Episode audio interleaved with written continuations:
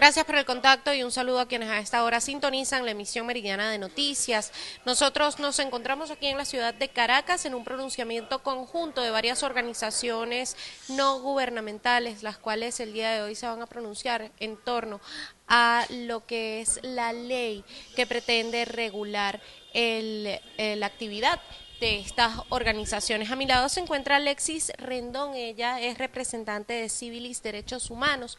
Alexis, ¿qué significa esta nueva ley para las organizaciones no gubernamentales? Mira, en primer lugar agradecida por estar acá. Eh, nosotros queremos hoy hacer un comunicado, una expresión pública de organizaciones de derechos humanos y también organizaciones de sociedad civil, porque esta ley no es una ley contra las organizaciones de no gubernamentales como expresa el diputado Diosdado Cabello en su presentación de motivos. Es una ley contra la sociedad civil. Es una ley que habla de organizaciones no gubernamentales y afines dentro de lo que cabe toda organización de sociedad civil para hacer reivindicaciones de carácter cultural, religioso y también políticas y de derechos humanos y, y humanitarias. Es decir, toda la sociedad civil está en riesgo de ser sometida a una ley que va a controlar cualquier acción que discrecionalmente sea tomada como política.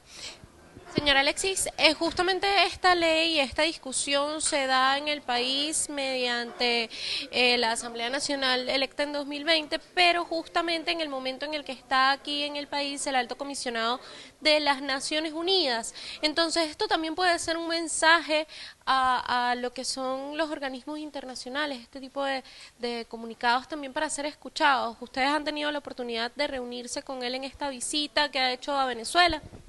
El día de ayer, organizaciones de derechos humanos, así como víctimas, tuvimos unos espacios para poder conversar con el alto comisionado de Naciones Unidas, Volker Thor, y allí expresamos esta preocupación gravísima sobre lo que puede significar una reducción y eliminación del espacio cívico independiente en Venezuela.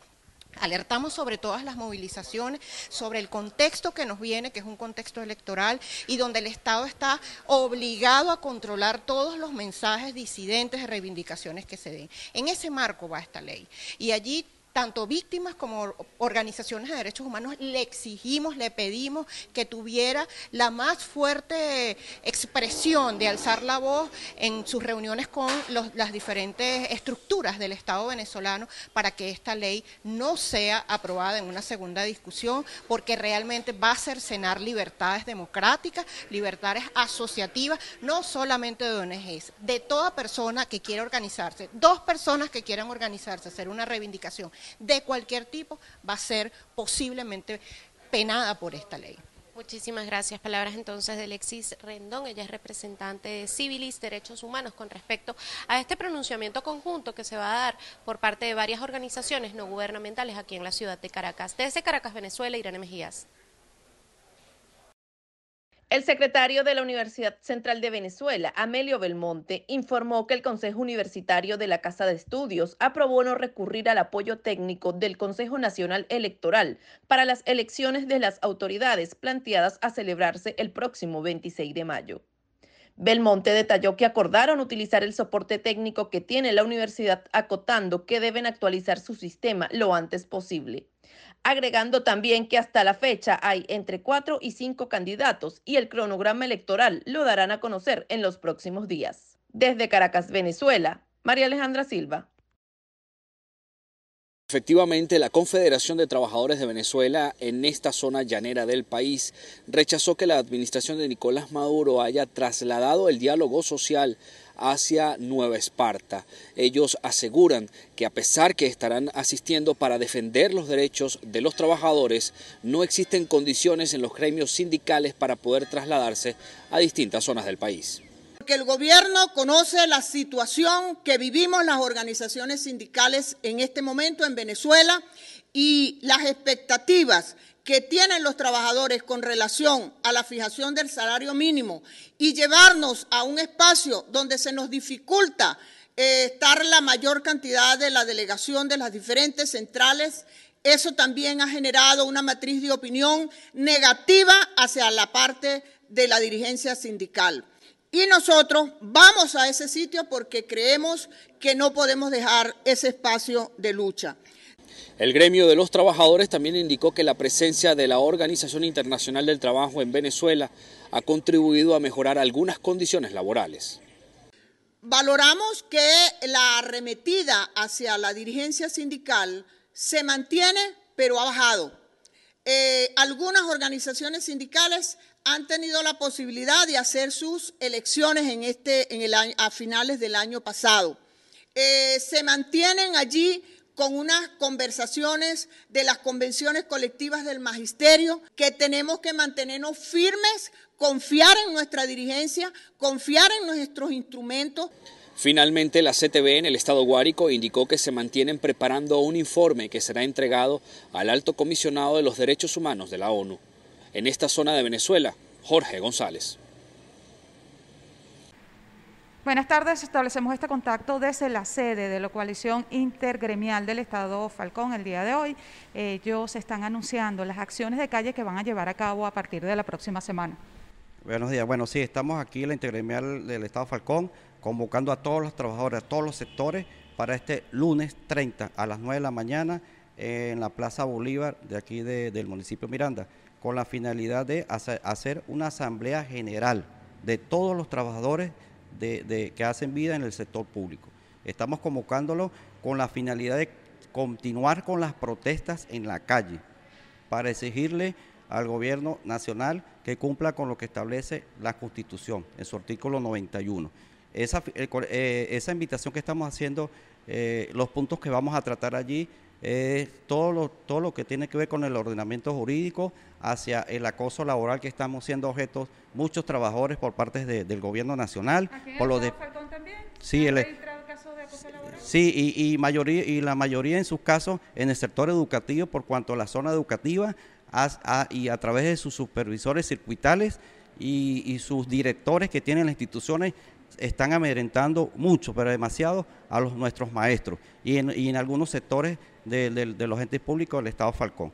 Y, la finalidad es esa, que nuestros, nuestros trabajadores este, conozcan cómo defenderse ante esta situación que es grave por cuanto está, eso están violando con las leyes de la República, porque nosotros tenemos el derecho de manifestar pacíficamente eh, y en este caso exigiéndole al gobierno que, se, que, satisfaga para que nuestras familias no sigan aguantando hambre. Gracias, bueno, es parte de la información que tenemos a esta hora desde el Estado Falcón. Continuamos con más de Noticias BPI TV.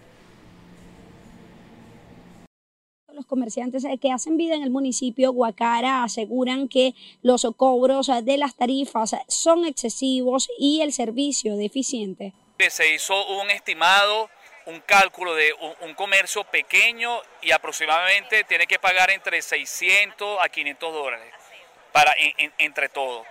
En cuanto a, control urbano, sigo que eh, allí igualmente están pidiendo actualmente la habitabilidad a, comercios que ya tienen años funcionando, que ya tienen servicios públicos y es algo que están pidiendo nuevo y eh, es costoso porque para poder aprobar la habitabilidad tienes que buscar a un ingeniero, a un eh, arquitecto, hacer un proyecto y en función de ese proyecto que es costoso, que sale aproximadamente mil dólares, después que presentas el, proyecto, posiblemente puede ser aprobado o no, dependiendo de las inspecciones que se hagan, tienes que pagar un impuesto aproximadamente que ronda entre 20 petros, 15 petros, 30 petros, dependiendo cuál es el caso. Entonces ahí nos estamos dando cuenta que, que están implementando nuevos impuestos, nuevas formas que no estaban establecidas, que nos encarece y nos afecta de manera directa y nos sentimos asfixiados. En materia de servicio, bueno, en verdad que es bastante fuerte el tema, a veces se va el servicio eléctrico y nos vemos obligados a invertir en plantas eléctricas para poder mantener la eh, operatividad. Los afectados hicieron un llamado a los entes gubernamentales a realizar una audiencia a fin de revisar los precios de estas tarifas que aseguran son impagables. Desde el estado Carabobo, región central de Venezuela, reportó para ustedes Ruth Laverde. Saludos, efectivamente, después de estar 30 años inoperativa, vuelve a abrirse la ruta de cabotaje entre La Guaira y la isla de Margarita. En este momento significa unir dos zonas económicas especiales. Actualmente se presenta una problemática para los importadores y empresarios de la isla donde no tienen soluciones logísticas más allá eh, que unas pocas que existen y nosotros queremos crear nuevas soluciones. De los principales beneficios que trae a la isla es por supuesto el ingreso de mayores volúmenes de carga. Como ya sabemos, en los contenedores vienen diversas mercancías, llámese alimento, farmacéutico, repuestos de vehículos, etc. Es, es infinito, eh, eh, ropa, lencería, etc. ¿okay? Y dentro del análisis que hemos venido haciendo, pues por supuesto queremos que la isla vuelva a ser lo que muchos años fue, que fuera no solamente turismo, sino que la gente viniera también del, interior del país a disfrutar de las playas, a disfrutar de las bellezas de la isla, pero que también llevaran compras, que también tuvieran acceso a ropa, a bienes, eh, a muy buenos costos, eh, a diferencia del interior, porque por, por supuesto es un puerto libre y tiene beneficios como una zona económica especial. Esto también lo quiero recalcar, que estamos uniendo básicamente dos zonas económicas especiales, como es La Guaira y como es Margarita, lo cual, como todos sabemos, las soluciones logísticas son supremamente vitales para el desarrollo de cualquier tipo de producción, comercio o manejo de mercancías. No obstante de las buenas expectativas que se tienen para el comercio, todo seguirá dependiendo del poder adquisitivo del venezolano y de las conexiones del país para que se pueda demandar toda la oferta que se va a traer. Desde la isla de Margarita, Ana Carolina Arias. Un saludo amigos de BPI TV, gracias por este contacto. El Estado Sucre no fue incluido en el decreto de las zonas económicas especiales. Sin embargo, representantes de Fedindustria creen que por los recursos propios y las potencialidades de esta región como su fachada al Atlántico y al Caribe o eh, la producción de caña de azúcar, cacao y café, debe ser este estado considerado para esta estrategia que puede impulsar la economía de esta región. Creemos firmemente que la zona económica especial es el paso decisivo y fundamental para que Sucre se pueda desarrollar. ¿Y por qué estamos solicitando y que el Estado Sucre debe, debe, mm, debe solicitar como un todo? Lógicamente, este, eso tiene que ser este, una misión encabezada por nuestro gobernador, todos los alcaldes, la Fuerza Viva del Estado, tenemos que solicitar al presidente que declare el Estado Sucre zona económica especial. ¿Por qué? Porque el Estado Sucre tiene todas las condiciones para eso. Nosotros tenemos, estamos ubicados geográficamente y geopolíticamente en una forma increíble. Eh, tenemos fachada al Caribe, tenemos fachada al Atlántico.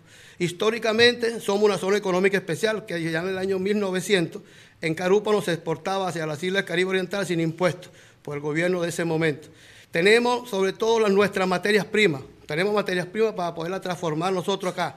Tenemos nuestra propia materia prima, que eso es importante y lo quiero subrayar. Tenemos eh, la caña de azúcar, tenemos el cacao, tenemos el café, tenemos los minerales, tenemos la, la sal en araya, tenemos todas, todas las materias primas para que nosotros mismos la podamos transformar y la podamos exportar. Fede Industria está exhortando al gobierno regional, pero también a todas las fuerzas vivas del Estado Sucre a que se promueva este proyecto precisamente para impulsar la economía y el desarrollo del Estado Sucre. Este es el aporte informativo que podemos ofrecerles a esta hora desde este estado del oriente del país. Reporto para ustedes Andrea Fabiani. Buenas tardes, establecemos este contacto informativo desde el municipio palavecino, la segunda ciudad más importante que tiene el estado Lara, que hoy cumple 205 años de su fundación. Francisco Castillo, concejal, está acá en los actos protocolares, pero más allá de los actos, Francisco, ¿hay algo que pueda celebrar el municipio palavecino cuando sus calles están bastante deterioradas y para una muestra lo que se ve en pantalla? Sí, no pudiéramos, bueno, primeramente buenos días, decirle a todos los cabudareños feliz aniversario en estos 205 años sin embargo, mal pudiéramos decir que existe, pudiéramos decir una celebración cuando a escasas 200 metros de la entrada principal de esta Plaza Bolívar, que es la única obra emblemática que se pudiera decir que tiene el alcalde, este, sus calles se encuentran completamente destrozadas. Si nos vamos hacia la parte norte también, y tiene problemas. O sea, si tú ves, tiene problemas desde el punto de vista estructural. El alcalde, por ejemplo, en el tema de la recolección de los desechos, para nadie es un secreto que viene en declive total eh, por la mala, mala gestión en políticas públicas. El tema del agua en el municipio no es solo caudar en la parroquia José Gregorio Bastidas, la parroquia Agua Viva, pero asimismo entonces tenemos problemas con lo que los espacios públicos. Vuelvo a repetir, La única plaza que pudiera decir que tiene cierta connotación como obra es esta Plaza Bolívar donde se vayan a dar a cabo los actos protocolares, pero te vas al Parque Mahatma Gandhi, Parque Néstor Mandela, Parque Juan Pablo II, la misma urbanización La Puerta, el Parque de la Briseño, y vemos cómo se encuentra completamente lleno de materia, eh, maleza y desolado. Pero si a eso le sumas entonces el tema del agua, donde el 80% de la parroquia José Gregorio Bastida se encuentra carente del servicio, donde existe un una escasez de agua en el mismo centro de la ciudad, podemos decir que el alcalde sacó 0,8 sobre 20 en este primer año de gestión. Ahora, Francisco, en cuanto al presupuesto que tiene destinado el municipio, ¿cuenta con suficientes recursos para atender cada una de las problemáticas? Mira, el presupuesto ordinario del municipio se encuentra deficitario, como es el presupuesto del Estado y me imagino el presupuesto de la Nación, debido a la implementación de una orden nacional donde, pues eh, ya lo han explicado otros expertos, pues se redujo el tema de la, de la distribución en cuanto a los entes municipales. Nosotros eh, creo que pudiéramos decir que este presupuesto deficitario por el alza del dólar debe llegar hasta marzo. De ahí en adelante van a ser ingresos propios del municipio y lo que puedan enviar por situado por alguna, unos créditos adicionales de la nación, pero ¿Cómo haces tú en aumentar la, carga, de ingresos del, municipio si le aumentas los impuestos a los comerciantes? Si le aumentas los impuestos, te aumentas el aseo. O sea, estás creando desde la formalidad a la informalidad y quienes tributan son los comerciantes formales. Entonces, yo creo, y vuelvo a repetir, existe una mala gestión en políticas públicas del municipio, no existe una gerencia que realmente venga a dar al traste y que el ciudadano palavecinense, no solo el caudareño, vea reflejado el pago de sus impuestos en la vialidad, que va a reflejar el pago de sus impuestos en el servicio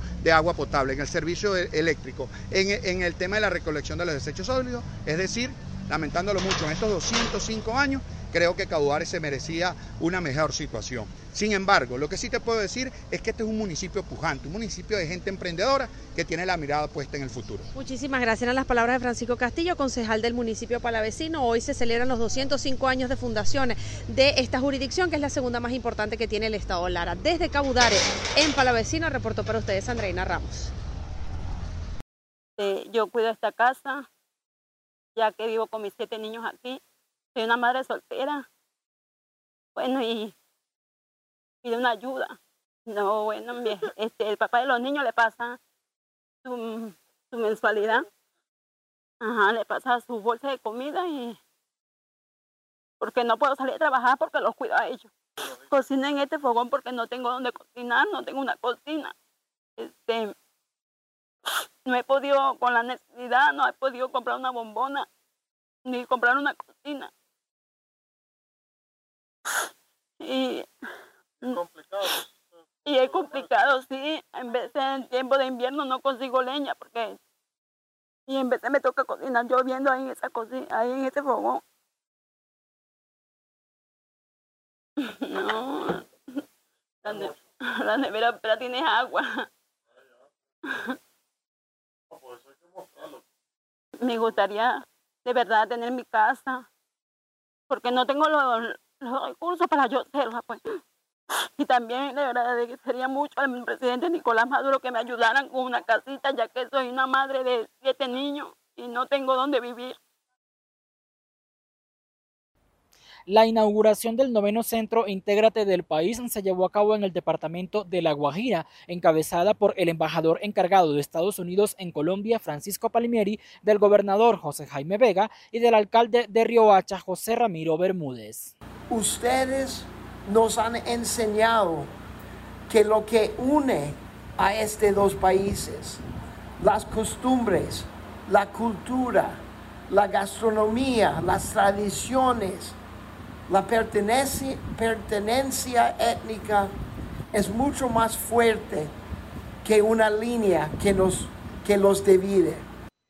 Al igual que en otras sedes, algunos de los servicios que se prestan son canalizar el acceso al sistema donde se registra a quienes son potenciales beneficiarios de ayudas sociales, conocido como CISBEN, también temas de salud, educación, así como orientación psicosocial, jurídica, para la empleabilidad y sobre emprendimiento, al igual que orientación a mujeres y a la población LGBTIQ, entre otros asuntos.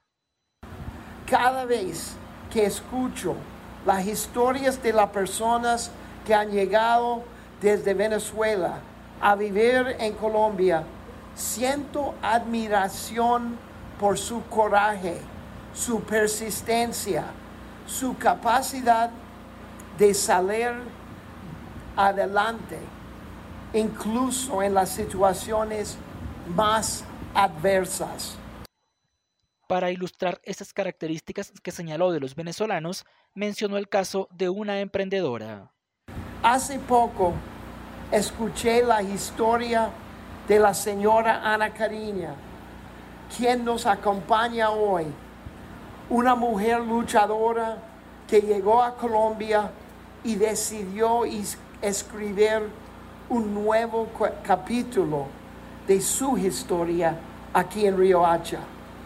Ana Karina no es sola, solo una exitosa emprendedora y repostera, es también una madre, una líder social. En los centros Intégrate que ya están abiertos se han atendido a 23.500 personas. Estos funcionan en las ciudades de Medellín, Bogotá, Santa Marta, Cali, Cúcuta y Bucaramanga. Los próximos a abrir serán en Cartagena y Barranquilla. En Bogotá, Miguel Cardosa, BPI TV. El Consejo de Seguridad Pública y del Estado de Ecuador declaró este jueves a la minería ilegal como una amenaza contra la seguridad del Estado. En rueda de prensa, el secretario nacional de Seguridad Pública y del Estado, Diego Ordóñez, explicó que el objetivo es frenar la expansión que ha tenido la minería ilegal en los últimos tiempos, especialmente en provincias fronterizas con Colombia como Esmeraldas y Sucumbíos, y con Perú como El Oro, Loja, Morona, Santiago y Zamora, Chinchipe. La actividad es creciente, se moviliza, incorpora maquinaria pesada, incorpora uso de químicos no autorizados como el mercurio de un altísimo nivel de contaminación, destruye el medio ambiente y además es parte de la cadena de tráfico de armamento, tráfico de explosivos y lavado de activos. Al mismo tiempo, el COSEPE, el máximo órgano que asesora al presidente de Ecuador en materia de seguridad, también ratificó el respaldo de las concesiones mineras legalmente establecidas con el apoyo de las fuerzas del orden. No se ha tomado la decisión de declarar las concesiones mineras zonas de seguridad.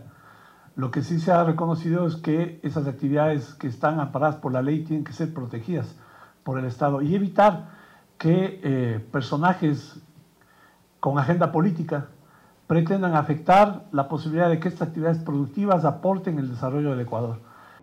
El secretario añadió que las fuerzas estatales no están facultadas constitucionalmente para operar permanentemente en territorios indígenas, pero sí temporalmente, y condenó la posibilidad de que las guardias indígenas vayan contra las concesiones legales y no contra la minería ilegal. La deuda total de América Latina y el Caribe aumentó 5,8 billones de dólares, equivalente a 117% del Producto Interno Bruto Regional, desde menos de 3 billones en 2008. Los datos son del Banco Interamericano de Desarrollo, que consideró preocupante la tendencia. El estudio, Lidiar con la deuda, menos riesgo para más crecimiento en América Latina y el Caribe, añade que la deuda pública en particular pasó de representar el 58% en 2019 al 72% en 2020, debido a paquetes fiscales relacionados con el COVID, menores ingresos y la recesión. Los altos niveles de deuda impulsan a los inversores a exigir mayores rendimientos, por lo tanto obligan a los gobiernos a destinar recursos a pagar intereses más altos en lugar de disponer de ese dinero para invertir en infraestructura y servicios públicos. La situación reduce la capacidad de responder a futuros shocks económicos, además de aumentar el riesgo de que se produzca una crisis. Por eso los gobiernos deberían apuntar a reducir el porcentaje de deuda pública en relación al Producto Interno Bruto de un promedio de 70% a un rango de 46% a 55%, un nivel que el BID considera prudente. Los países dependientes de los ingresos volátiles de los productos primarios deberían bajarla aún más. El informe propone reforzar las instituciones fiscales para evitar gastar en exceso en los buenos tiempos y crear un colchón para hacer frente a los malos tiempos. Según el BID, las reglas fiscales que ponen límites al gasto público son útiles, pero los países de la región cumplieron con solo el 57% de los objetivos que se trazaron y afirma que la mejor manera de reducir la deuda es a través de un mayor crecimiento combinado con gasto público eficiente e ingresos públicos adecuados. La Corte Penal Internacional reabre la investigación sobre la guerra contra las drogas emprendida durante el mandato del expresidente filipino Rodrigo Duterte. Las operaciones antidrogas se cobraron entre 2016 y 2022 la vida de unas 30.000 personas, según varias organizaciones, un crimen que podría constituir lesa humanidad. La investigación fue suspendida temporalmente en noviembre de 2021 por una petición del gobierno filipino, entonces liderado por Duterte, de aplazarla mientras el país llevaba a cabo sus propias indagaciones. Tras haber examinado el material, el fiscal de la Corte Penal Internacional concluyó que las iniciativas llevadas a cabo por Filipinas no resultaron en pasos concretos o tangibles y aprobó la reapertura de la investigación. Ahora, con Ferdinand Marcos Jr. como presidente desde el pasado junio, el mandatario tendrá que decidir si colabora o no con el caso, aunque siempre se ha mostrado reticente a hacerlo pese a que Filipinas ya no forma parte de la Corte Penal Internacional. El organismo tiene jurisdicción para investigar presuntos crímenes de lesa humanidad, siempre que el país investigado formara parte de la Corte cuando los hechos se dieron, como sucede en este caso.